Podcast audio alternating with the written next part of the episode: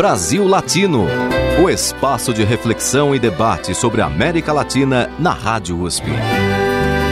Apresentação Marco Piva. Olá, amigos e amigas do Brasil Latino, o programa que aproxima o Brasil da América Latina e a América Latina do Brasil.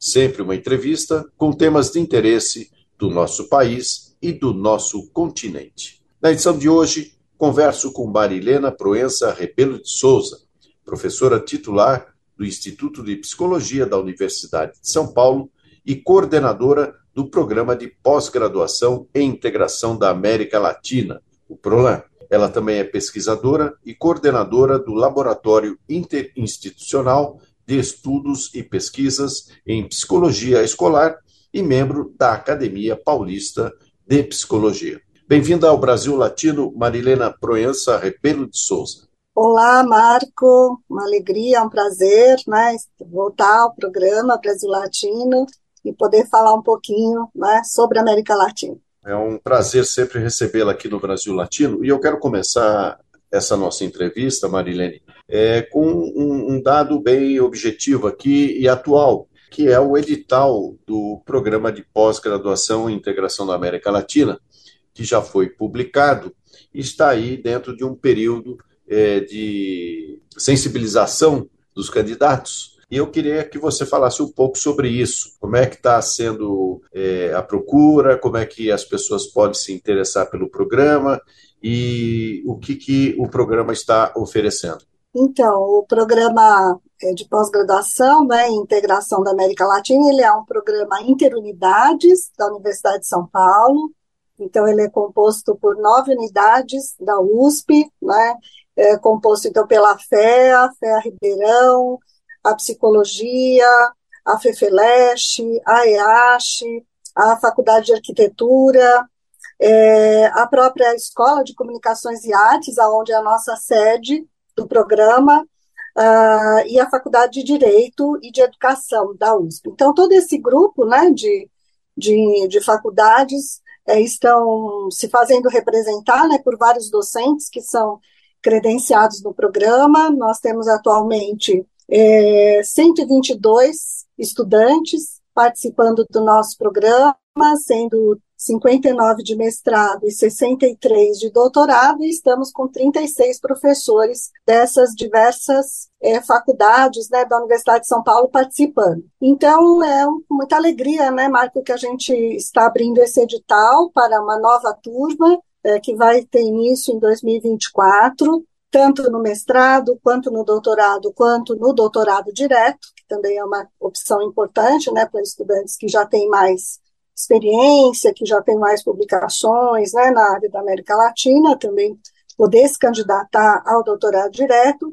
As inscrições elas vão ser totalmente online, é, do dia 10 ao dia 14 de outubro. É, então, os candidatos têm, é, pelo edital, vários documentos, é, várias, várias medidas que ele tem que tomar, procedimentos que tem que tomar, mas basicamente o processo de avaliação ele é composto de três momentos, né? O momento em que o candidato faz uma prova escrita, essa prova vai ser uma prova é, também feita pelo sistema remoto, né? Então isso também vai possibilitar a participação de estudantes de várias partes do Brasil e da América Latina. É, num segundo momento, né, os que forem aprovados nessa etapa, e virão para a segunda etapa, que é a etapa de arguição dos projetos de pesquisa, né, é, das intenções de trabalho e de, de estudos no programa de integração da América Latina. E, no terceiro momento, né, nós vamos, então, é, fazer uma avaliação em relação aos, às vagas, né, aos orientadores é, que nós temos no nosso programa, para, então, aprovar os candidatos que forem também né, eh, já interessados e, e bem-sucedidos nessas duas etapas. E eu acho que um ponto também muito interessante desse edital, Marco, é que nós estamos fazendo duas formas de entrada no edital. Né? Uma que é pela ampla concorrência e outra que é pelo sistema de cotas. Então, nós temos aí 35% das vagas que foram disponibilizadas pelos orientadores vão poder ser ocupadas, né, por várias, uh, vamos dizer assim, vários segmentos, né, que estão previstos no sistema de cotas. Então, nós temos as pessoas pretas e pardas, temos as pessoas indígenas, pessoas com deficiência, uh, migrantes por razões humanitárias, refugiados, e também uh, pessoas transidentitárias. Então, esse, esses grupos né, poderão ocupar essas 35% das vagas que forem oferecidas é, pelo PROLAN. Né? Então, todo o sistema, toda a documentação, tudo isso pode ser é, encontrado nesse edital, que está na página do PROLAN, só procurar PROLAN, USP, já cai na, na página com todas as informações do edital e também é, todo esse, esse material e documentação vai ser encaminhado também digitalmente, né, facilitando assim também a inscrição de quem tenha interesse. A seleção por cotas é inovadora, né? É a primeira vez que acontece? Olha, é a segunda seleção que nós fazemos pelo sistema de cotas e nesse ano, né, é, estamos aí muito contentes de podermos já ter aprovado isso também no nosso edital né, do ano passado, e desse ano estamos repetindo já o sistema também de cotas dentro do programa. É, e uma outra, acho que um outro ponto também é, interessante, né, é que essa, essa discussão a respeito das cotas, ela aconteceu também dentro do nosso, da nossa comissão de pós-graduação, com uma importante participação discente também, né, nessa discussão, nessa decisão, então, houve uma unanimidade em relação a esse percentual e também as modalidades né, é, de, de cotas que nós estaríamos oferecendo é, no programa. Marilene, o Prolan ele é um programa que tem um certo ineditismo, porque já faz muitos anos que ele foi criado, né, início dos anos 90, já tem mais de 30 anos, enfim. Quantos anos mesmo tem o Prolan? Ele é de 88, está fazendo 88. 35. Isso. Então, já está um, um, rapaz bem crescidinho aí, né, com inúmeros é, doutorados e, e, e, mestrandos, e mestrados é, que foram feitos aí por centenas de alunos.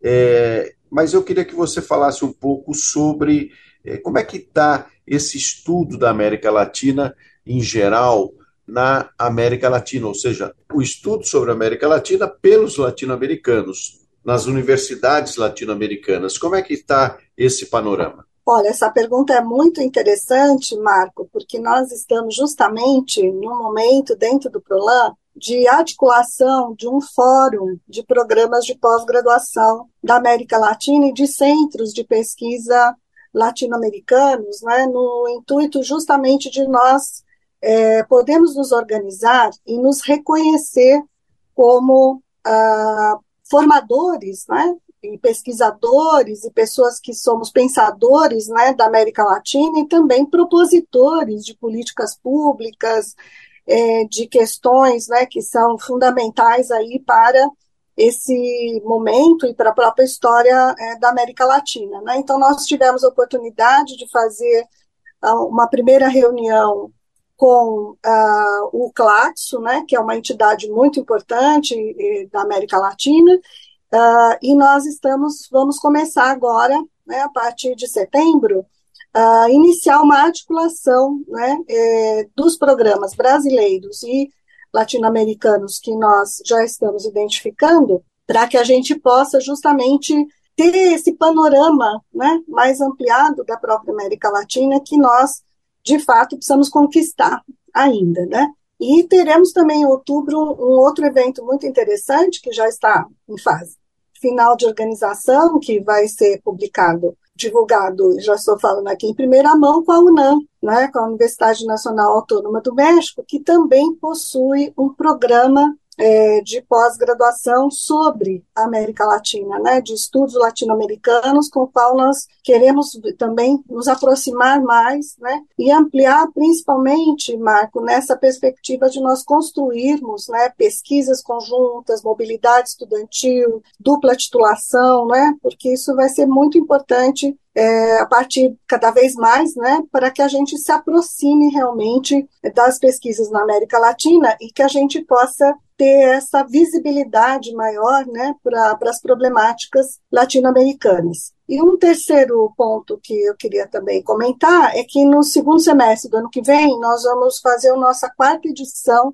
do simpósio Pensar e Repensar a América Latina e o segundo congresso internacional do pensamento latino-americano aqui na USP, é, coordenado pelo Prolan, em parceria com as várias entidades que a gente já está começando a, a mobilizar para esse processo, e a ideia é de que a gente já tenha né, esse fórum minimamente constituído né, de programas e que a gente possa se reunir nesse encontro, nesse simpósio, nesse congresso e começar a trabalhar né, as nossas ações em duas grandes direções, né? Acho que uma direção é essa mais no sentido de nós é, conhecermos as pesquisas, de nós é, trazermos, né, mais uh, de forma mais compartilhada, né, os trabalhos que nós estamos realizando, e uma segunda ação que seria a de fomento para a área da América Latina, né? Hoje nós não temos nenhuma linha de fomento específica nos nossos órgãos de fomento para a América Latina, né, para pesquisa de problemas latino-americanos. Então, também seria esse um outro, uma outra finalidade né, da organização desses programas e desses centros de pesquisa latino-americanos. Marilene, antes de nós irmos para a nossa pausa musical, eu gostaria que você rapidamente dissesse alguma avaliação sua sobre os programas que tratam da América Latina aqui no Brasil especificamente. Quer dizer, quantos programas existem, o que, vocês têm mapeado e, e qual, tá sido, qual tem sido o nível de integração entre esses programas? Nós temos feito muitas ações que elas são assim através ou da linha de pesquisa né, do programa ou de docentes do programa uh, ou de algumas pesquisas específicas que estão sendo feitas né, entre uh, professores, docentes do programa e colegas de programas que também ou têm linhas de pesquisa sobre a América Latina ou que se dedicam especificamente à América Latina, como a UNILA, né? Mas nós não temos ainda, Marco, essa organicidade né, dos programas latino-americanos, então, que é o que a gente gostaria de estar agora é, conquistando, né, é, podendo realmente é, articular. Então, eu acho que essas iniciativas têm sido muito importantes, porque nós temos tido tanto colegas eh, das universidades que têm linhas de pesquisa sobre a América Latina ou que uh, são de, mais dedicadas à América Latina, né? Na UNB também temos um curso bastante importante, né, sobre a América Latina. Nós temos recebido, né, colegas em bancas, ah, em atividades conjuntas de pesquisa, alguns têm oferecido disciplinas dentro do, do programa, né? Uh, também nós temos tido os pós-doutorados, né? Que também tem é, fomentado essa, essa possibilidade de ampliação de pesquisa, mas nós precisamos ainda, de fato, ter uma organicidade maior né, entre os programas brasileiros. Eu acho que esse teria que ser o nosso próximo passo. Muito bem. Na edição de hoje, estou conversando com Marilene Proença Rebelo de Souza, que é professora titular do Instituto de Psicologia da Universidade de São Paulo e coordenadora do Programa de Pós-Graduação em Integração da América Latina, da USP. Marilene, você agora está com a bola. Que música você indica para os nossos ouvintes? Olha, Marca, eu vou indicar então a uma música que mexeu muito né, conosco aqui em São Paulo, é, que é Vilarejo, é, cantada pela Marisa Monte. Muito bem, é uma música muito bonita, de autoria de Carlinhos Brau, Arnaldo Antunes, Pedrinho Baby e da própria Marisa Monte. Então vamos ouvir Vilarejo, indicação da nossa entrevistada Marilene Proença Rebelo de Souza. Brasil Latino.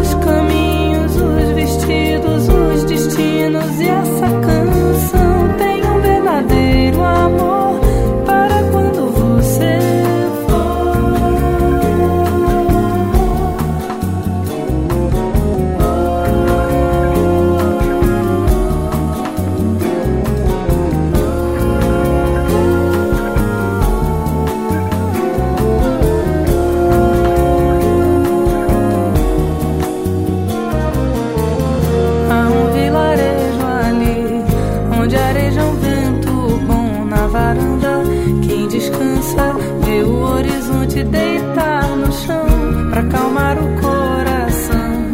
Lá o mundo tem razão, terra de heróis, lares de mãe, paraíso se mudou para lá.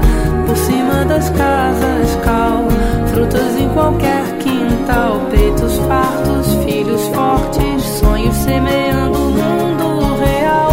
Toda gente cabe lá, Palestina, Shangri-La.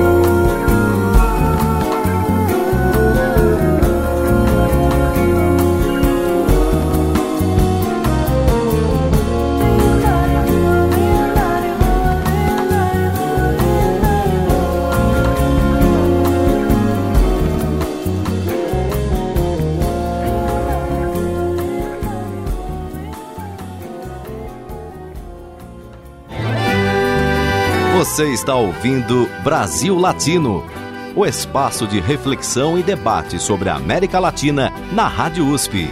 A apresentação: Marco Piva. E voltamos com Brasil Latino, o programa que aproxima o Brasil da América Latina e a América Latina do Brasil. Sempre uma entrevista com temas de interesse do nosso país e do nosso continente. Na edição de hoje, eu converso com Marilene Proença Rebelo de Souza, professora titular do Instituto de Psicologia da Universidade de São Paulo e coordenadora do programa de pós-graduação em integração da América Latina aqui da USP. Marilene, no primeiro bloco nós conversamos bastante sobre a questão acadêmica. Agora, vamos conversar sobre a situação política, econômica e social da América Latina. Qual é a tua análise sobre a atualidade, sobre a conjuntura latino-americana?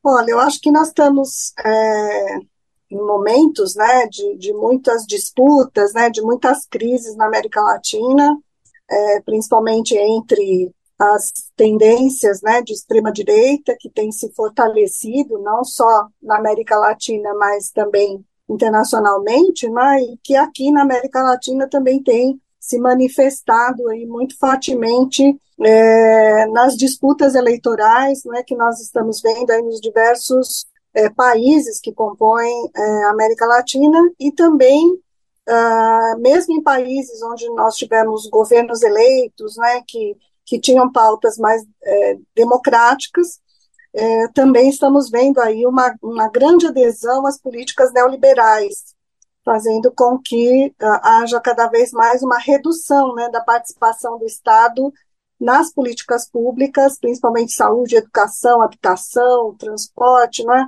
empregabilidade. Então, a gente vê essa, essa presença muito forte né, desse, dessas disputas né, uh, por diferentes é, concepções de sociedade né, e de é, qualidade de vida, a busca da, da, da, redução da desigualdade social. Então, nós vamos ter aí não é, uma, condições muito é, distintas, né, em, em, posições bastante é, distintas também no âmbito da América Latina.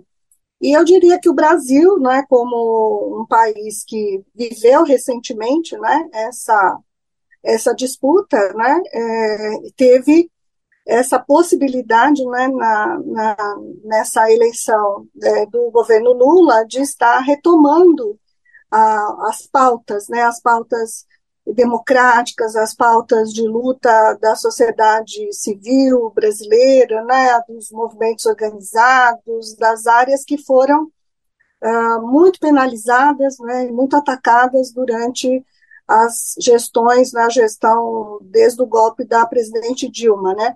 Então, acho que esse momento que nós estamos é, vivendo no Brasil, não é, que inclusive o slogan é de reconstrução, é, eu acho que é um momento é, de, muita, de muito trabalho, né, de muito trabalho para que a gente possa, de fato, né, é, recuperar, né, retomar essas pautas tão necessárias e tão fundamentais é, para o nosso país, né, os nossos índices é, muitos deles nós nem tivemos acesso né, aos dados, muitos dados foram apagados, foram omitidos, foram deixados de ser publicados, e agora, inclusive, nós temos que nos debruçar sobre a importância né, de nós resgatarmos informações que são tão preciosas para que a gente possa é, compreender melhor né, a realidade é, brasileira e também compreender melhor quais são as ações né, que as políticas públicas podem é, realizar né, nos diversos campos, onde alguns como terra arrasada, né, e outros com ainda alguma condição de, de uma recuperação um pouco mais ágil nesse momento, né. Então, eu vejo que é, quando a gente vai acompanhando as eleições né, nos diversos países da América Latina, nós vamos vendo né, esse crescimento realmente né, de, é, da, principalmente dessa visão é, da extrema-direita, né, com pautas bastante conservadoras, né, e isso realmente é, nos traz a necessidade desse processo de, de discussão política, né, principalmente da comunicação, né, é, que está sendo absolutamente dominada né, por esses setores é, conservadores, e, ao mesmo tempo, essa necessidade de nós podermos está construindo né, esse processo de consciência, de consciência crítica e esse processo de consciência da latinidade, né, que eu acho que é, um, é uma formação permanente né, que nós precisamos fazer é, na América Latina. E eu acho que a, a academia, né, a pesquisa, pelo menos eu vejo muito fortemente isso no PROLAN, que grande parte né, dos nossos mestrandos, doutorandos e docentes estão engajados em alguma área de militância, né, daquilo que estão pesquisando. Então, acho que isso é muito interessante, muito importante a gente pensar que a, a, o conhecimento, né, ele não pode estar apartado da realidade, não pode estar apartado da, das necessidades, né, de uma sociedade tão desigual, racista, homo, é, com tantas dificuldades, né, que nós estamos enfrentando uh, ainda no plano das relações sociais e culturais, né? Então, acho que é, essa relação, né, entre uh, uma praxis, né, que busca uma mudança social, uma transformação social na perspectiva, né, dos, da garantia de direitos, eu acho que esse é um, um ponto aí fundamental que também a gente vê uh, como um papel né, importante do, dos programas de pós-graduação, em especial eu vejo acontecendo também no PROLAN. Marilene, é, diante dessa sua análise, é, que foca bastante no avanço de um pensamento mais extremista à direita, não é? é que, de certa forma, traz uma instabilidade institucional a diversos países, ou seja, a polarização de uma forma extremada, levada às últimas consequências, acaba colocando em xeque eh, as próprias instituições. Nesse sentido, pergunto para você: a democracia, tal qual ela está sendo construída na América Latina, tem futuro? Eu acho que é uma pergunta muito complexa, né, Marco? Mas eu acho que os princípios que nós temos defendido né, é, da institucionalidade, do voto, da escolha, né, da, da, da disputa política, né, uh, dos valores sociais, das políticas públicas, eu acho que esses princípios, que estão inclusive na nossa Constituição e na Constituição de tantos países né, da América Latina, Uh, eles são fundamentais de nós defendermos. Né? Nós podemos até é, discutir os modelos né, é, mais parlamentarista, mais presidencialista, né? Nós podemos discutir os diferentes modelos é, de, de, organização né, é, do poder central, mas eu acho que nós não podemos abrir mão jamais né, dos nossos princípios democráticos e da defesa de princípios democráticos, da garantia de direitos, da implementação das políticas públicas. Eu acho que esses uh, aspectos né, têm que ser uh, garantidos a cada dia, com todas as dificuldades, né, com todos os desafios que nós temos aí pela frente. Nós vivemos isso recentemente, né, quer dizer, uh, o ataque o tempo todo a essa dimensão democrática, né, através da retirada dos conselhos, né, de órgãos importantes dentro do governo, da ocupação de órgãos governamentais por setores completamente alheios àquela área em que uh, nós, nós deveríamos ter pessoas né, com competência para realizar aquelas atividades, né, uh, falta de transparência nas ações. Então, eu acho que toda essa discussão né, que nós garantimos na democracia, que nós garantimos no processo democrático brasileiro, né, com a luta dos movimentos sociais, com a luta pela, pelos direitos sociais, pelos direitos humanos, nós jamais podemos abrir mão. É isso, de fato, nós só vamos conseguir no Estado democrático, né, de direito. Então, eu acho que nós vamos precisar né, caminhar muito para aperfeiçoar isso, né, a nossa frágil ainda democracia né, nos nossos países latino-americanos, mas eu acho que jamais abrindo mão dela. Né, então, é, eu acho que nós não podemos deixar esse futuro né, sem ter essa garantia desse presente e do nosso trabalho e da nossa ação para a construção dessa história democrática na América Latina. Sem dúvida nenhuma, a defesa da democracia ela se torna fundamental, especialmente em momentos provocados por esse extremismo que joga no corner as instituições e por, e, e por conta disso também acaba provocando atrasos é, na aplicação de políticas públicas, algumas delas, inclusive, que vinham avançando e tiveram um retrocesso é, muito grande. Então, o prejuízo a história ainda vai contabilizar. Marilene, estamos chegando ao fim do nosso programa. Eu tive a satisfação aqui no Brasil Latino de conversar com Marilene Proença Rebelo de Souza, professora titular do Instituto de Psicologia da Universidade de São Paulo e coordenadora do Programa de Pós-Graduação e Integração da América Latina, da USP. Marilene, muito obrigado pela sua participação. Espero encontrá-la em breve eh, em nossas próximas edições.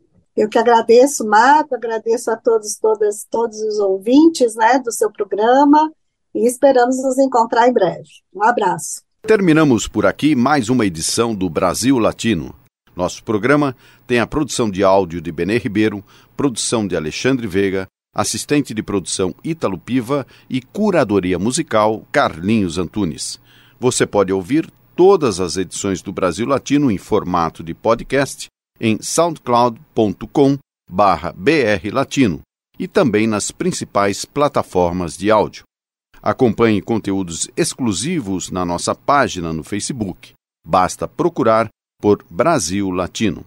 E se quiser falar com a gente, escreva para ouvinte@usp.br, repetindo ouvinte@usp.br. O Brasil Latino fica por aqui e eu espero sua audiência em nossa próxima edição. Um abraço latino-americano e até lá. Você ouviu Brasil Latino, o espaço de reflexão e debate sobre a América Latina na Rádio USP. Apresentação Marco Piva.